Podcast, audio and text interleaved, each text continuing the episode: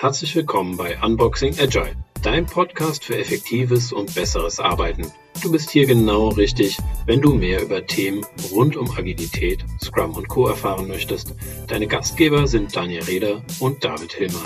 Wir wünschen euch viel Spaß mit der neuen Folge Die Scrum-Prinzipien.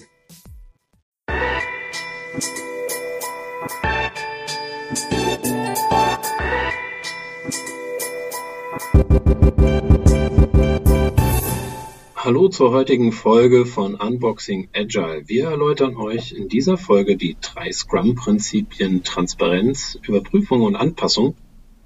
Und wir schauen uns an, warum diese Prinzipien zum empirischen Vorgehen von Scrum essentiell sind und wie sie zum Erfolg von Scrum beitragen.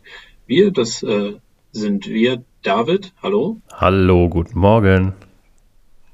Ja, schön, dass du da bist.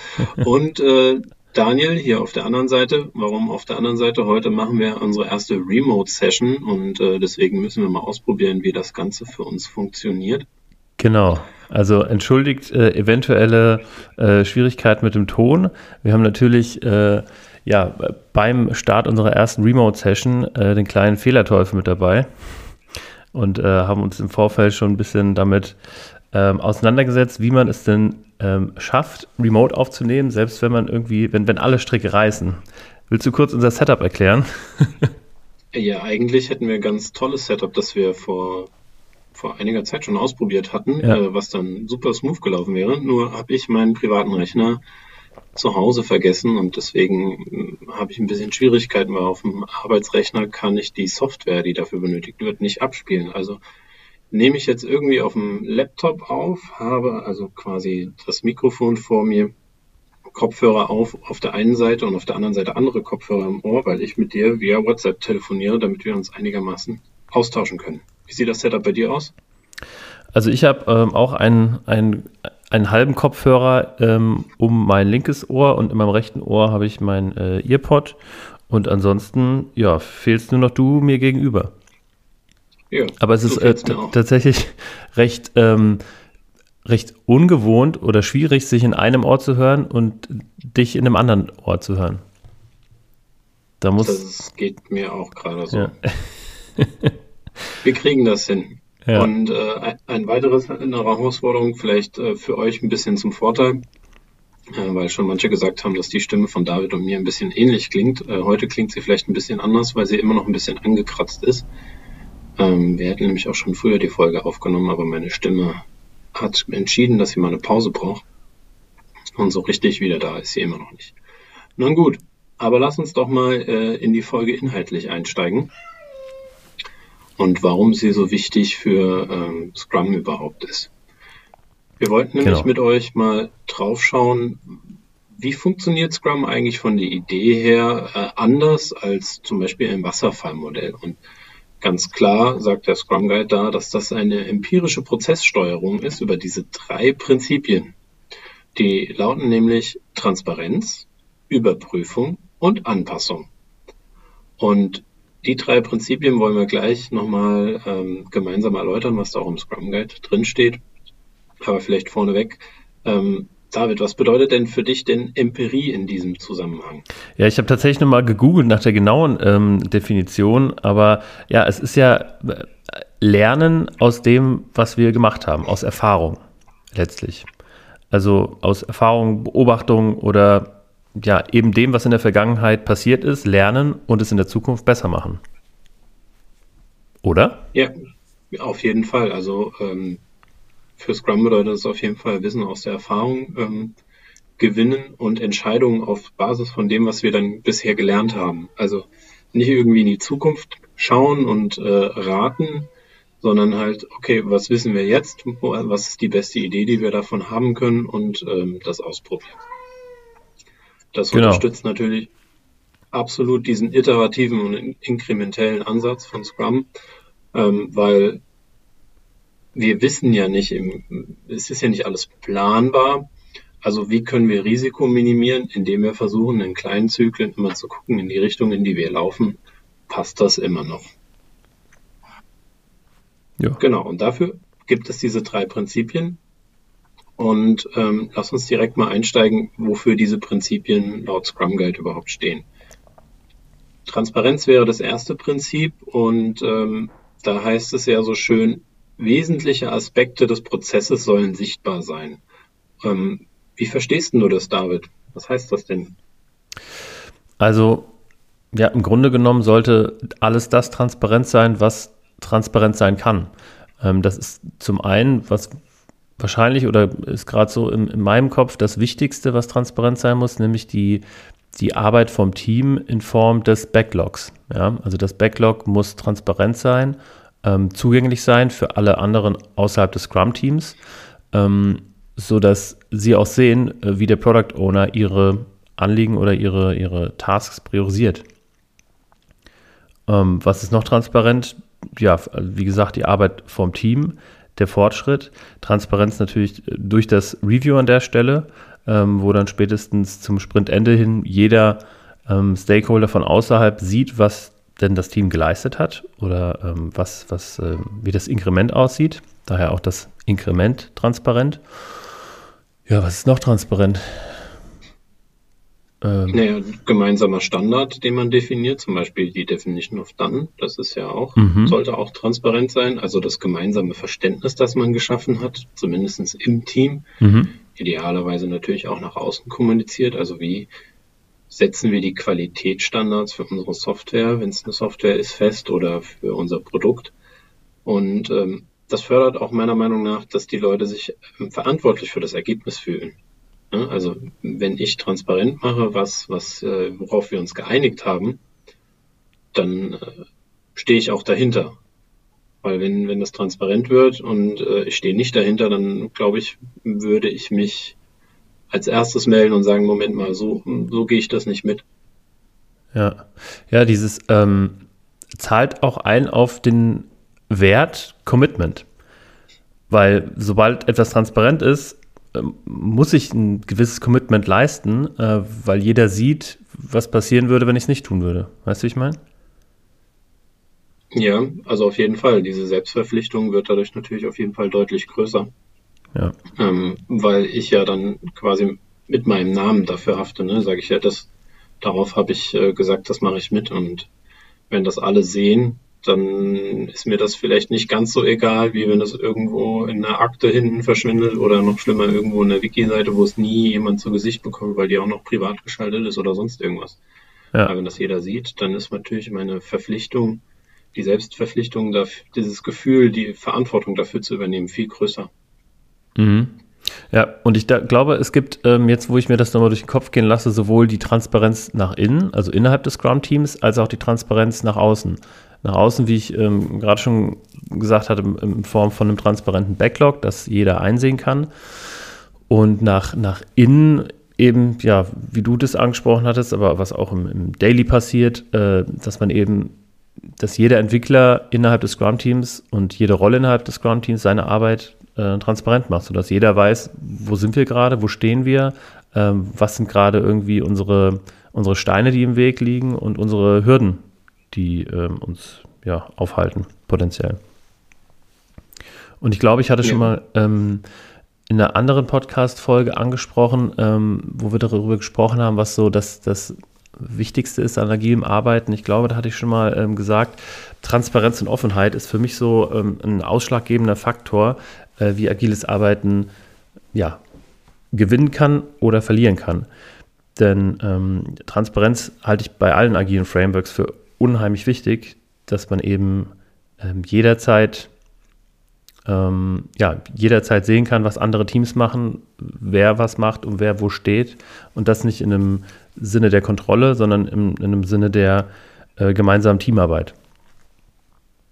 Ja, und auch vor allen Dingen die Probleme transparent zu machen, weil wenn ich die ja nicht transparent, also wenn ich auch den Prozess nicht unbedingt transparent mache, weiß ich ja auch gar nicht vielleicht, wo meine Probleme liegen. Mhm. Und die muss ich natürlich auch, also dafür muss möglichst viel transparent sein, damit diese Probleme auch transparent werden können. Genau. Und äh, die brauche ich diese Transparenz, um natürlich den, den zweiten, das zweite Prinzip, dass es hier geht, die Überprüfung überhaupt erst möglich zu machen. Ne? Also ich kann ja nichts überprüfen, wenn irgendwie alles, was ich überprüfen möchte, irgendwo versteckt ist. Also ja. es ist ganz wichtig, dass wir das haben. Und ähm, den Fortschritt können wir ja dann nur ständig dann überprüfen, wenn, wenn wir sehen, okay, wie weichen wir denn eigentlich gerade aktuell von dem ab, was wir erreichen wollen? Und dafür brauche ich dann wiederum die Transparenz. Ja, gute Überleitung. Danke. Ähm, und so finden wir natürlich auch raus, wie, wie schaffen wir es gerade, den größten ähm, Wert überhaupt zu schaffen? Also sind wir noch auf dem richtigen Weg? Und ähm, damit diese Überprüfungen ja sehr gut funktionieren, müssen die ja auch gewissenhaft durch fähige Prüfer, wie es im Scrum Guide äh, heißt, überprüft werden. Und hast du eine Idee, wer sind die fähigen Prüfer, die das überprüfen können? Da würde ich auch wieder sagen, das ist einmal nach innen und nach außen. Also innerhalb des Scrum-Teams sind die fähigen Prüfer äh, die Rollen. Also gerade wenn wir irgendwie über die ähm, operative Phase eines Sprints sprechen, wo dann gearbeitet wird, ähm, oder wo am Produkt gearbeitet wird, dann ist es das Dev-Team oder jeder Einzelne aus dem Dev-Team, der ähm, ja die Fähigkeit haben muss, das überprüfen zu können. Ähm, und wenn wir von außerhalb des Scrum-Teams sprechen, dann ähm, ja, sind die Stakeholder gemeint, die ähm, oder beziehungsweise am Ende ist ja der Product Owner verantwortlich, ähm, aber durch die, durch die Hilfe und den Input der Stakeholder und darauf natürlich angewiesen. Das, Aber ich kannte, äh, ich kannte die, die, die, die Stelle äh, gar nicht im Scrum Guide. Ähm, gewissenhaft durch fähige Prüfer. Das ist ja schon so ein bisschen ähm, wertend, ne? Also. Ja, vor allen Dingen, also ich wollte gerade das Gleiche sagen. Mir war das auch tatsächlich gar nicht so bewusst. Also ich meine, den Scrum Guide habe ich jetzt auch schon ein paar Mal gelesen und äh, auch ein bisschen dem einen oder anderen was darüber erzählt. Und genauso wie dir geht's mir, ging es mir an der Stelle auch so dieses fähige Prüfer. Ähm, und da heißt es dann nämlich weiter, wo die, also das sind die, wo die Arbeit verrichtet wird. Ne? Ähm, hast du ja gerade nochmal viel mhm. expliziter äh, beschrieben, so noch ein bisschen nochmal differenzierter nach innen und außen gerichtet. Ähm, war mir auch, also, also intuitiv war mir das auch bewusst. Aber so explizit hatte ich diese Stelle da eigentlich ähm, nicht so im Kopf. Und ich finde das eigentlich ganz spannend, dass das nochmal klar geschärft wird, dass die Verantwortung quasi dafür auch ähm, an der Stelle im Team liegt. Ja, aber ich finde gerade diese, diese Wortwahl durch fähige Prüfer, also das ist ja schon sehr eine starke Aussage. Also, ja, also ich irgendwie quasi fürs Management ein bisschen, ähm, ja, so haltet euch mal raus, ne? Weil ihr wisst es eh nicht besser. Ja, ja, oder, oder auch, ähm, also du hast es hier falsch überprüft, äh, du bist wohl kein fähiger Prüfer, äh, dann müssen wir dich mal irgendwie nochmal äh, in irgendeine Weiterbildungsmaßnahme stecken oder irgendwie äh, aus dem Team ziehen oder sowas. Also das, das, da kann man schon irgendwie äh, einen Strick draus drehen aus diesem fähigen äh, Prüfer. Ja gut, der Zusatz ist an der Stelle aber tatsächlich, ähm, und das sind die, wo die Arbeit verrichtet wird. Also ähm, weiß ich jetzt nicht, ob man da so wirklich einen Strick draus drehen kann. Also wenn du es böse lesen willst, kannst du das bestimmt. Aber das geht bei vielen Dingen. Also ich glaube, da ist schon wirklich ganz klar gemeint, dass gewissenhaft heißt, also gewissenhaft durch fähige Prüfer heißt für mich an der Stelle, ähm, die Leute, die da gerade dran arbeiten, wissen am besten, ähm, wie das, was sie tun, gerade von dem gewünschten Ziel abweicht, wenn die Transparenz vorhanden ist. Ja, richtig. Und es zahlt halt ein auf die ähm, äh, interdisziplinäre ähm, Arbeit vom Team, dass das Team eben die Fähigkeiten hat, ein Produkt end-zu-end -end zu entwickeln und dadurch ja auch die Fähigkeit haben muss, zu überprüfen und an anzupassen. Ja, genau. Also der letzte Punkt ist ja dann nämlich das letzte Prinzip, also diese Anpassung. Was bringt mir eine Überprüfung, wenn ich danach keine Anpassung vornehmen kann? Und ähm, da heißt es hier äh, ganz schön im, im Scrum Guide so, die Aspekte des Prozesses von den akzeptablen Grenzwerten abweichen. Also ähm, da halt das zu korrigieren, ähm, dass das Produkt, das wir bauen, ähm, wieder akzeptabel wird. Also ich finde, akzeptabel ist so ein ein schönes, breites Wort. Ne? Was heißt denn akzeptabel? Und ich glaube, auch da kommt wieder so ein bisschen die Definition of Done ins Spiel, ähm, wo wir sagen, was ist denn für uns akzeptabel? Was ist für uns ein gutes Produkt? Und ähm, genau, diese Anpassung brauchen wir, damit wir ähm, immer wieder empirisch, ne, immer wieder uns dahin entwickeln, wo wir eigentlich hin wollen. Ne? Iterativ gehen wir immer, also sequenziell jeder, immer wieder nach jedem Sprint gucken wir spätestens, wenn nicht sogar früher, weil der Scrum Guide nennt auch ein paar Ereignisse, die ähm, immer wieder zur Anpassung und Überprüfung dienen.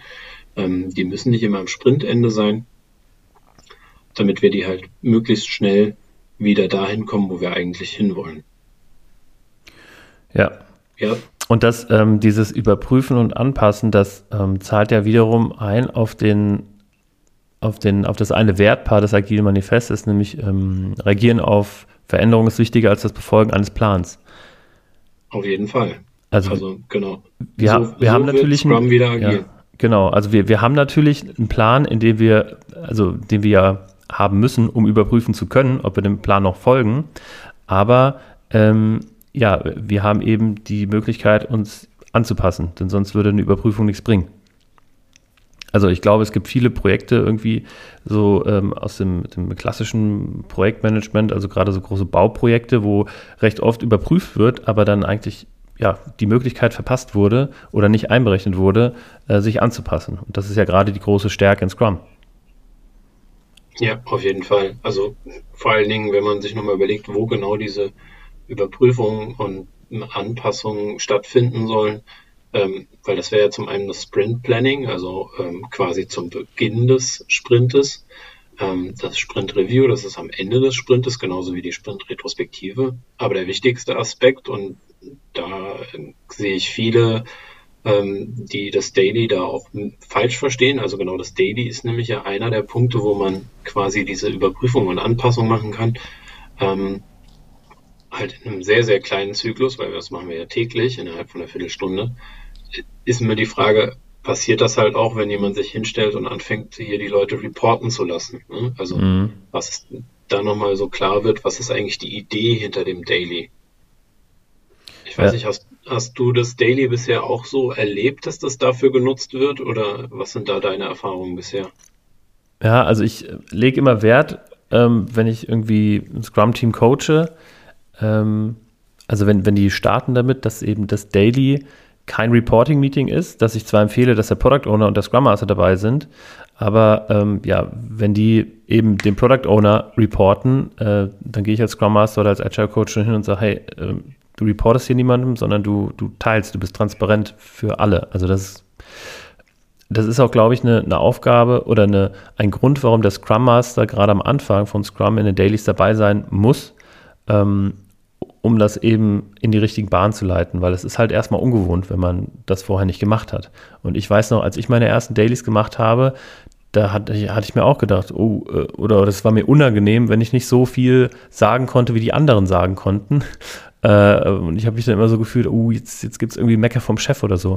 Ich kam dann nämlich gerade von der Bundeswehr, äh, als ich äh, dann in meinem ersten Scrum-Team aktiv war. Und äh, ja, daher ist das auf jeden Fall eine, eine Umgewöhnung erstmal. Und man muss von diesem Reporting-Denken einfach weg. Ja, ich denke auch, der wichtige Aspekt, um da wegzukommen, ist halt genau dieses Ziel zu verstehen. Also was will ich da mit diesem Meeting überhaupt erreichen? Und wenn mir klar wird, dass es da um Transparenz, Überprüfung und Anpassung geht, verstehe ich wahrscheinlich auch eher, ähm, was sinnvoll ist jetzt überhaupt zu sagen und was nicht. Ich meine, es gibt zwar die drei Fragen, die da so ein bisschen die als Angebot dienen, ne, was äh, habe ich gestern gemacht, was zum Sprintziel, äh, zum Erfolg des Sprintziels beiträgt und ähm, was mache ich heute fürs Sprintziel und was hält mich auf. Aber das ist ja auch nur in dem Kontext sinnvoll. Also wenn ich das einfach nur mechanisch abrufe, habe ich ja dadurch keinen Mehrwert oder Gewinn. Ja, richtig. Ähm, du hattest es gerade eben schon mal angesprochen. Ich glaube, im Scrum Guide steht das, ich nehme das immer in meinen, äh, meinen Workshops mit auf. Ähm, Im Scrum Guide in Englisch steht, glaube ich, every event, every Scrum event is a formal opportunity to inspect and adapt.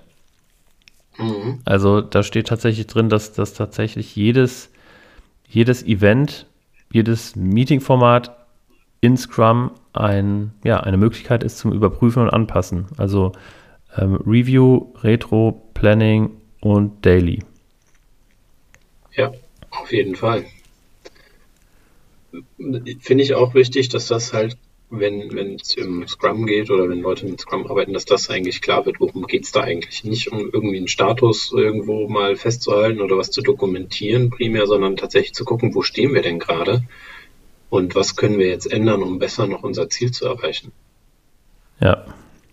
Deswegen halte ich ja auch gerade Retrospektiven für so besonders wertvoll, wo ich sage, diese großen Brocken, hm, die mir im Weg stehen, die gehe ich dann halt an.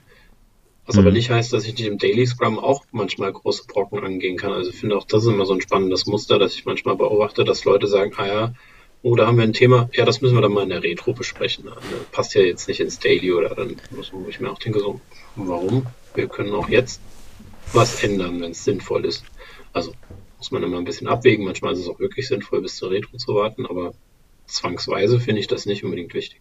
Ja, ja, ja, gerade wenn das so irgendwie, ähm, ich sag mal, Unstimmigkeiten im Team sind oder sowas, ähm, das hatte ich auch schon öfter. Also ich sage dann auch ähm, in der Rolle vom Scrum Master ganz gerne, äh, lass uns das so im Retro, in der Retro besprechen, da haben wir ein bisschen mehr Zeit dafür. Gerade wenn es so Themen sind, die ähm, vielleicht wichtig sind, aber nicht so dringend. Ähm, aber wenn das, ja, wenn gerade irgendwie ein Streit im Team ist oder ähm, der eine gerade Scheiße gebaut hat und das, das Team halt komplett irgendwie gerade sauer ist oder sowas, ähm, dann äh, nützt es da überhaupt nichts, bis zur Retro zu warten, weil bis dahin sich die Fronten dann äh, im Zweifel nur noch verhärten würden. Mhm. Ja. Ja, es muss ja auch nicht immer nur ein Konflikt sein, das kann ja auch manchmal eine Abhängigkeit sein. Ne? Also irgendwie warten wir auf irgendwas und das, da passiert nichts. Da muss ich auch nicht bis zur Retro warten bis ich geklärt habe, wie wir diese Abhängigkeit auflösen können. Ja, klar, auf jeden Fall. Ja. Das sind ja auch dann in der Regel Themen, die ähm, mit weniger Aufwand gelöst werden können. Also wenn wir irgendwie eine Abhängigkeit haben zu einem Designer, wo uns noch da was fehlt, damit wir die Aufgabe lösen können, dann ist sowas ja, ich sag mal, relativ ähm, eindimensional. Also da weiß man, was man zu tun hat so. Ähm, aber gerade bei solchen ähm, Teamthemen oder, oder ja, Dingen, die irgendwie äh, mehr Zeit bedürfen, ähm, da kann man eben auch hingehen und das irgendwie ein Meeting einberufen, in dem man das alles bespricht und äh, da Konflikte vielleicht auflösen kann, ähm, auch, auch wenn das im Scrum Guide nicht vorgesehen ist. Aber der Scrum Guide sagt ja auch, ähm, es ist ja, es ist nicht verboten, andere Events und andere Meetings ähm, in Scrum zu, ab, abzuhalten. Auf jeden Fall ist es äh, richtig zu sagen, wir können uns auch außerhalb nochmal treffen und äh, also der Regelmeetings und da nochmal was konkret besprechen oder angehen. Also wäre genau. irgendwie Quatsch, wenn man sagen würde, nee, das dürfen wir nicht. Das wäre, habe ich so aber auch tatsächlich nur erzählt bekommen bisher, dass es manchmal Leute gibt, die das glauben und dann da nichts machen. Ähm, aber selber erlebt habe ich das noch nicht, dass irgendwie keiner sich trauen würde, da jetzt nochmal ein extra Meeting für ein spezielles Thema einzuberufen. Ja, ist ja auch irgendwie äh, unlogisch. Also alles andere wäre ja blöd. Ja. Okay, dann würde ich aber sagen, haben wir ähm, recht kurz und schlank nochmal einen Schwenk über die Prinzipien gemacht, was, was die Erklärungen sind. Ähm, ich hätte aber noch ein, zwei Fragen äh, vorbereitet, die wir nochmal durchaus diskutieren können, wenn du Lust drauf hast, David. Unbedingt, Daniel. Sehr schön. Ähm, was glaubst du, warum? Nee, andersrum. Ähm, für wen sind die, diese Prinzipien im Team am relevantesten? Ja, ich ähm, überlege gerade, wie ich da am schlausten darauf antworten könnte. Also äh, natürlich für das gesamte Scrum-Team sind die relevant. Also der Product Owner kann ja nur wirken, wenn er weiß, wo das Team steht und wenn er Input vom Team bekommt in Form von Transparenz. Der Scrum Master ist äh, eine entscheidende Rolle, wenn es äh, darum geht, Überprüfungen und Anpassungen zu fördern. Ähm, aber tatsächlich würde ich auch hier an außerhalb des, Team, äh, des Teams gehen. Denn ich glaube, gerade da ähm, sind diese, diese ja, drei, drei Prinzipien ähm, Transparenz, Überprüfung und Anpassung extrem wichtig. Ähm, ja, damit man eben auch diese Autonomie dem Team geben kann. Ne? Also es ist ja schon gerade in einem Unternehmen, wo jetzt noch nicht so agil gearbeitet wird, es ist ja schon ein Schritt vom Management zu sagen, okay, ihr dürft nach Scrum arbeiten und ich, ich lasse euch. Ja? Aber das kann eben nur passieren, wenn ja, wenn man von außen das, das auch transparent irgendwie sieht. Ähm, und ja, daher denke ich, dass diese Prinzipien auch außerhalb sehr, sehr relevant sind. Also eigentlich für alle. Jetzt, dann wird das jetzt keine Diskussion, weil ich kann dir eigentlich nur äh, tatsächlich zustimmen. ich, ich finde, das hast du schön zusammengefasst. Also ähm, war natürlich nur eine Fangfrage, ne? für wen ist es am relevantesten. Also ja. sobald wir da anfangen zu sagen, das ist für den einen relevanter als für den anderen, haben wir meiner Meinung nach ein Problem im Team. Ne? Wenn wir uns nämlich nicht als Team verstehen und als Team verantwortlich für das Thema, ähm, sondern anfangen, diese Prinzipien zu delegieren, also sprich der Scrum Master ist dafür verantwortlich, dass wir äh, Überprüfungen und Anpassungen machen, dann ist, glaube ich, ha haben wir als Team ein Problem, ne? weil dann schiebe ich das ja auch wieder weg von mir, die Verantwortung. Ne? Ich glaube, wichtig zu erwähnen ist nochmal, das klappt auch nur, wenn da alle mitmachen. Also gerade beim Thema Transparenz, ich glaube, wenn, wenn auch nur einmal, einer im Team intransparent ist, dann merkt das das ganze Team. Also Auf das ist Fall, dann, ähm, ja. Die Erfahrung habe ich tatsächlich schon gemacht. Also wenn jemand im Team intransparent wird, ähm, dann wird das Team sehr, sehr schnell hellhörig und sagt so, was ist denn da eigentlich los? Ja. Meine Katze, meine Katze ist gerade am Miauen. Ich weiß nicht, ob man das hört. Ich äh, weiß es nicht. Also, also, ich höre es auf jeden Fall bei unserer Telco, ob es auf der Lautsprecher, also auf der Tonspur ist, weiß ich ja nicht. Die ist völlig verrückt. Die hat, die hat Laute drauf, da denkst du, da wird ein kleines Kind schreien. Aber es ist die Katze, keine Angst. Jugendamt braucht hier niemand irgendwie zu, zu alarmieren, es ist nur die Katze. Gut, dann brauchen wir nur den äh, Tierverein ins Rufen. Ja. Ach Gott, okay. Ja, aber, äh, aber schön. Ähm, ich hatte mir noch eine andere Frage überlegt, aber ich finde, äh, wir, die wäre nämlich gewesen, wer trägt die Verantwortung dafür, dass die Prinzipien eingehalten werden, aber das haben wir ja eigentlich gerade auch geklärt, dass das quasi im gesamten Team liegt. Ich finde auch, dass das ein bisschen auf das agile Manifest beziehungsweise auf äh, eins der Prinzipien einzahlt und das wäre nämlich, ähm, schaffe Projekte rund um motivierte Mitarbeiter.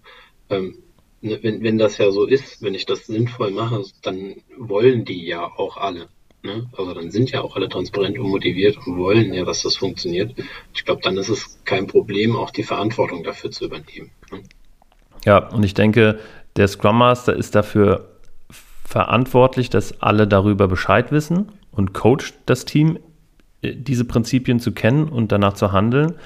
Aber er ist ja nicht, er kann nicht dafür verantwortlich sein, dass die Prinzipien eingehalten werden. Dafür ist jeder selbst verantwortlich. Aber am, genau, also wenn man das.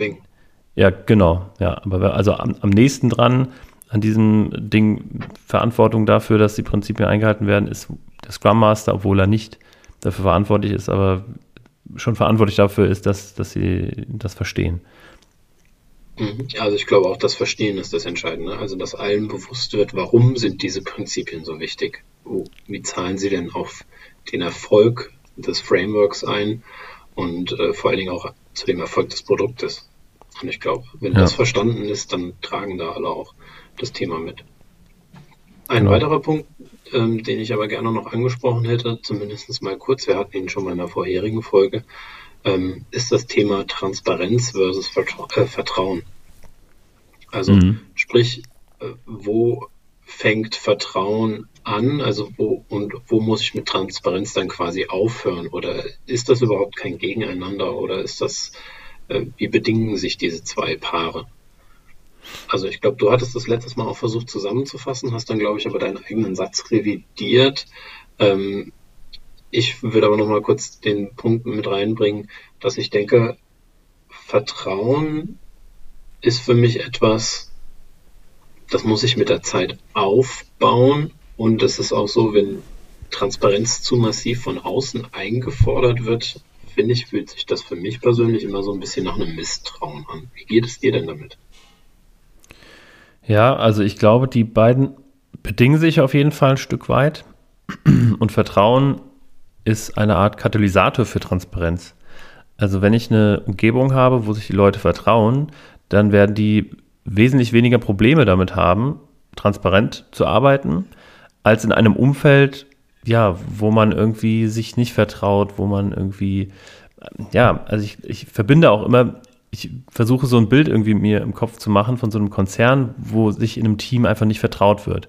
Und da, das ist, das ist dann auch gleichzeitig Transparenz. Also wenn ich mir nicht vertraue, dann, dann sage ich dem anderen auch nicht, woran ich gerade arbeite, ähm, sondern äh, ja, macht das irgendwie alles für mich. Und äh, das hat auch, glaube ich, ein bisschen was so mit, mit Ellenbogenmentalität zu tun. Ähm, von daher bedingen die sich schon ein Stück weit. Ähm, zumal Transparenz ist wahrscheinlich ähm, erstmal auf den ersten Blick leichter zu erreichen, indem man einfach jetzt transparent arbeitet, ähm, als vertrauensvoll zu arbeiten oder sich einander zu vertrauen, weil das muss man, wie du schon gesagt hast, aufbauen, dieses Vertrauen.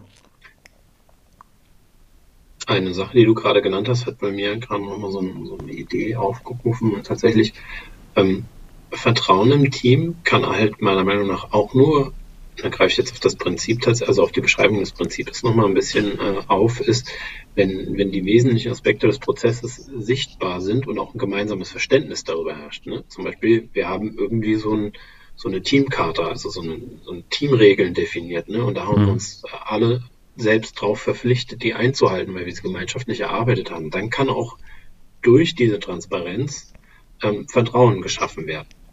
Ne? Also kam bei mir mhm, jetzt gerade ja. mal so auf. Ja, stimmt, genau. Also das ist ein äh, Katalys äh, Katalysator in beide Richtungen praktisch. Also Transparenz schafft Vertrauen und Vertrauen schafft Transparenz. Genau, aber die Frage ist immer, wie, ge wie geht man damit um? Oder wie gehe ich selber damit um, wenn ich natürlich die Transparenz missbrauche, um quasi jemanden zu kontrollieren? Glaube ich, geht ganz schnell das Vertrauen flöten. Und wenn das Vertrauen weg ist, dann bin ich auch nicht mehr so bereitwillig transparent zu sein. Also das ist wirklich so eine gegenseitige Beziehung. Mhm. Ähm, die mit Vorsicht auch zu genießen ist. Ne? Also, weil wenn da die Kultur jetzt, sage ich mal, sehr misstrauensgeprägt ist oder sehr kontrollierend, ist die Frage, inwieweit bin ich überhaupt bereit, transparent zu sein, wenn es mir am Ende des Tages dann auch nachteilig werden kann. Ne? Wenn auf einmal jemand um die Ecke kommt und sagt, naja, du hast aber nur drei Tickets die Woche bearbeitet, ne? Was ist denn bei dir los? Und das halt so richtig vorwurfsvoll meint und das mhm. auch performancemäßig irgendwie entscheidend ist. Dann ist die Frage, inwieweit bin ich überhaupt bereit, zu zeigen, was ich gerade mache. Ja, auf jeden Fall, stimmt. Und wir hatten gerade in einer der ersten Folgen darüber gesprochen. Ähm, ich, meine These war, ähm, Transparenz ist das gleiche wie Kontrollmöglichkeit und äh, oder Möglichkeiten zur Kontrolle. Und da sagtest du, nee, ähm, also wenn da noch Vertrauen dazukommt, dann ist äh, Transparenz was Gutes. Denn ich habe das so ein bisschen mit alte Welt, neue Welt verglichen. Also in der alten Welt äh, ist das, würde mir ein Manager sagen, oder hat mir tatsächlich im Training schon mal ein Manager gesagt, oh, ähm, Daily, das ist ja super, da kann ich ja meine Mitarbeiter kontrollieren. Oder Story Points, ah, super, da, kann ich ja eine KPI draus, draus machen. Mhm. Ähm, und neue Welt, da sehen wir das, da ist es ja eigentlich das Gleiche, ja. Also natürlich ähm, kontrollieren wir oder haben wir die Möglichkeit, Menschen zu kontrollieren, indem wir ähm, Scrum machen, aber in Scrum oder im agilen denken, ist es eben was Gutes. Deswegen ist es eigentlich sich, sich sehr ähnlich. Aber wenn eben das Vertrauen noch dazu kommt, oder das, das Vertrauen fördert eben dieses, dieses Gute dabei. Ich ergänze noch, vielleicht ist diese Kontrollgedanke auch etwas, was so geprägt ist von der Idee, wir wissen, wie die Zukunft aussieht, wir können alles planen und die Risiken klar abschätzen und das ist ja genau das, was ich nicht kann. Also mhm ja, natürlich kann ich jemanden kontrollieren, aber für was? Also ich kann ihm ja nicht vorwerfen, so, ey, das, was du getan hast, ähm, das hat jetzt überhaupt nicht das, das Ziel erreicht, das wir uns eigentlich gesetzt haben, sondern dann würde ich ja hingehen und sagen, ja, stimmt. Und was müssen wir jetzt tun, damit wir das erreichen? Das war ja vorher nicht klar. Also ich habe das ja nicht gemacht, um quasi was zu boykottieren, sondern ähm, um das Ziel zu erreichen. Und ich glaube, da dieses Verständnis zu haben, ich kann keine Story Points nehmen als KPI, weil für was also was will ich da messen? Die Leistung meines Teams? Warum will ich die denn messen, wenn ich nicht glaube, dass ich genau das Team habe, das mein Produkt lösen kann und das auch möchte? Ne? Also da fängt es ja wieder mhm. für mich wieder an. Habe ich überhaupt motivierte Mitarbeiter, äh, die ich zusammengefasst habe zu einem Team für ein Projekt, das die wirklich machen wollen? Oder habe ich die irgendwo draufgesetzt und muss jetzt überprüfen und kontrollieren und denen die Karotte vor die Nase halten, damit die überhaupt arbeiten? Ne? Also Genau, die Manageraufgabe ist es daher, eher das richtige Team zu finden, als die Leute irgendwie ja, zu kontrollieren. Ja klar, also Manager sollten immer am System arbeiten, nicht am Menschen, meiner Meinung nach. Aber das äh, führt, glaube ich, für den heutigen Podcast ein bisschen zu weit, das hm. Thema. Weil ich glaube, wir liegen eigentlich ganz gut heute in der Zeit. Und ja. ähm, dann würde ich sagen, schließen wir das Thema für heute ab. War, ähm, glaube ich, ganz schön mal zu schauen, was sind eigentlich die drei Prinzipien, Transparenzüberprüfung und Anpassung in Scrum und wofür sind sie da? Und ähm, würde einläuten in die nächste Kategorie, und zwar äh, Meet Us, also wo könnt ihr uns treffen? Und ich fange mal ganz dreist an, David, mhm. wenn ich darf. Bitte schön, Daniel. Ich bin voraussichtlich am 2. Oktober auf dem DigiCamp der DATEV anzutreffen. Das ist, äh, soweit ich mich äh, nicht täusche, in Fürth und äh, auch offen für externe Teilnehmer. Ich weiß nicht, ob noch Plätze frei sind, aber ihr könnt ja mal schauen. Ansonsten bin ich am 16. Oktober auf dem agilen Stammtisch in Darmstadt und das Thema wird sein HR Goes New Work. So gelingt eine agile Personalabteilung. Und ich finde das ein sehr spannendes und wichtiges Thema und deswegen werde ich auch dort sein. Wo können wir dich denn treffen, David? Ja, ich wollte gerade sagen, das klingt tatsächlich sehr spannend, äh, völlig ohne Ironie. Also ich ähm, schaue, dass ich da an dem 16.10. Äh, vielleicht Zeit finde und auch an diesem agilen Stammtisch äh, teilnehme. Wir könnten tatsächlich auch mal überlegen, äh, das haben wir im Off auch schon gemacht, ähm, dass wir mal den ein oder anderen Interviewpartner ab und zu reinholen, äh, weil gerade das Thema HR Goes New Work, äh, da spricht ja bestimmt jemand, der schon mal eine HR-Abteilung äh, umgekrempelt hat. Ähm, das wäre bestimmt spannend, da mal so einen Interviewpartner reinzuholen. Also ähm, auch, auch für die Zukunft. Aber das steht schon auf dem Plan, liebe Zuhörer. Ähm, mich trifft man am 10.10. .10. auf dem Trainer- und Coaches Meetup. Das ist, ähm, das ist im Vitra Showroom in Frankfurt. Ähm, genau, und diesmal mit dem Thema OKR, Objectives and Key Results. Dazu werde ich was sagen. Und dann ist am 14. und 15.11., ähm, damit ich auch hier zwei Einträge in dieser Kategorie habe, ähm, trifft man mich beim Agile Business Games Facilitator Workshop. Ähm, den geben wir von Hello Agile. Ähm, ja, um der Zielgruppe sind so Agile Coaches, Scrum Master, die einfach ähm, ja, noch mehr Aktivitäten, spielerische Herangehensweisen erlernen wollen, um ihren Werkzeugkoffer damit aufzufüllen. Und das ist tatsächlich im WeWork in der Taunusanlage in Frankfurt. Genau. Klingt auf jeden Fall äh, sehr cool. Ich kann da leider nicht, da habe ich Projektende. Deswegen Schade. bin ich da raus. Aber gute Möglichkeiten, uns zu treffen. Und äh, wenn sich sonst noch was ergibt, dann würden wir das natürlich auf jeden Fall äh, twittern über Unboxing Agile, ähm, Twitter-Account und würden euch darüber informieren, wenn es was Neues gibt. Ansonsten gibt es wieder eine neue ähm, Rückmeldung, wo ihr uns treffen könnt in der nächsten Folge. Und dann gehen wir in die nächste Kategorie und die letzte für heute, und zwar den Tweet of the Week. Und David, magst du diesmal anfangen? Ja, ich fange mal an. Und zwar äh, kommt mein Tweet of the Week von äh, der Double D. Den kennst du auch, ne? Ja, Persönlich. der Double Daniel von, von der Bahn. Nee, genau. Ist er noch bei der Bahn? Ich glaube ja. Und er hat ähm, getwittert, der Mann, der den Berg abtrug, war derselbe, der damit anfing, kleine Steine wegzutragen. Und das ist ein chinesisches ähm, Sprichwort. Und finde, äh, ich finde, das passt ganz gut zu unserer Folge. Ähm, immer wieder überprüfen, anpassen. Ähm, ja, wenn ich eben was Großes machen möchte, dann muss ich gezwungenermaßen mit kleineren Dingen anfangen. Und daher dieses ja, alte Sprichwort. Du Fuchs, das passt wirklich sehr gut. Haha. Ja, ich merke mir jetzt äh, mittlerweile die Tweets, ähm, die, ich, die ich so entdecke und ähm, schaue, dass es immer ein Tweet ist, der so wenigstens halbwegs irgendwie in den Kontext passt. Meiner passt jetzt eher nicht in den Kontext, nur so indirekt. Ähm, aber dann versuche ich mal mein Glück, mal gucken, wie viel Anklang der findet. Also, mein Tweet ist von äh, Konrad Giller, also Ed Konrad Giller, auch äh, Mr. Columbo äh, genannt. Äh, den habe ich auch persönlich mal kennengelernt, tatsächlich vor zwei Jahren auf dem Agile Coach Camp. Ähm, sehr cooler Typ, ein gutes Mindset, kann ich nur empfehlen. Ähm, der hat getwittert, äh, weiß nicht mehr von wem, also es geht um ein Zitat. Ähm, der einzige Mensch, den du führen kannst, bist du selbst. Die anderen müssen dir folgen wollen. Und ich finde, da steckt viel äh, wahre Worte drin. Ja, das ist sehr also, gut. Ja. Genau, also die Kunst der der Führung beginnt tatsächlich mit der Selbstführung. Ähm, gefällt mir sehr, sehr gut.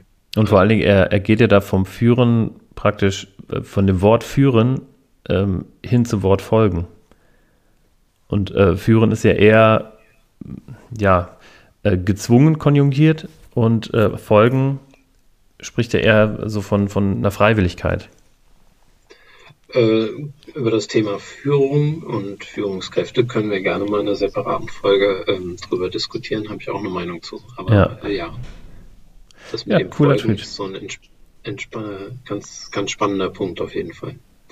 Ja, ja gut, dann cool. sind wir für, für heute am Ende dieser Folge angekommen. Genau, ich wollte auch noch mal ganz kurz sagen, ähm, dass auch diese Folge mir wieder gezeigt hat, dass der Scrum Guide unheimlich viel drin hat und selbst wenn man den dreimal liest, ähm, das und, und wie ich da regelmäßig Workshops zu gibt und da regelmäßig draus zitiert, dass da trotzdem noch immer Dinge drin schlummern, die man da nochmal ähm, anders interpretieren kann, zweimal lesen kann und die einen dann doch nochmal erstaunen.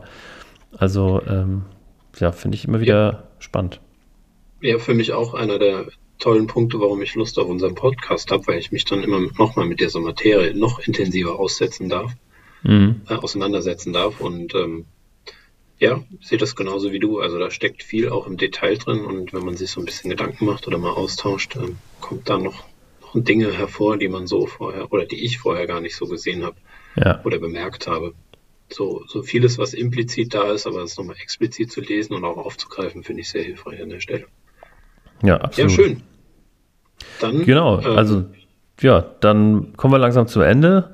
Ähm, ja, im Namen, im Namen von Daniel und von mir äh, möchte ich auf jeden Fall erstmal danken für die vielen Zuhörer, die wir haben. Wir haben ja da so, ähm, ja, wahrscheinlich eher halbwahre Statistiken, aber ähm, ja, wir haben schon ein paar Zuhörer. Vielen Dank, dass ihr dabei seid, dabei wart und äh, noch dabei bleibt und wir hoffen, dass wir euch ähm, immer wieder spannende Themen hier im Podcast mitgeben können und freuen uns auf jeden Fall ähm, ja, auf eine coole Zukunft mit, mit euch ähm, und ich auch mit dir, Daniel.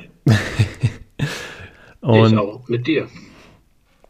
Und ähm, ja, zum Abschluss, wie immer, wenn ihr aktuell informiert sein möchtet und genau auf dem aktuellen Stand bleiben möchtet, und ähm, dann folgt uns doch gerne ähm, auf Twitter unter dem ähm, Twitter-Handle Unboxing Agile, at Unboxing Agile. Und ähm, uns beide kann man übrigens auch folgen. Äh, Daniel, du bist da wesentlich aktiver auf Twitter als ich, ähm, aber wir beide haben einen Twitter-Account. Und äh, ansonsten abonniert uns bitte gerne auf ja, Spotify, iTunes, dieser, überall dort, wo es Podcasts gibt, gibt es auch uns. Ähm, wenn ihr eine Plattform findet, wo es uns nicht gibt, dann sagt uns Bescheid. Und ansonsten freuen wir uns auch sehr gerne über Feedback. Und ja, das war's jetzt. Wir sehen uns beim nächsten Mal. Bis dahin. Ciao, ciao.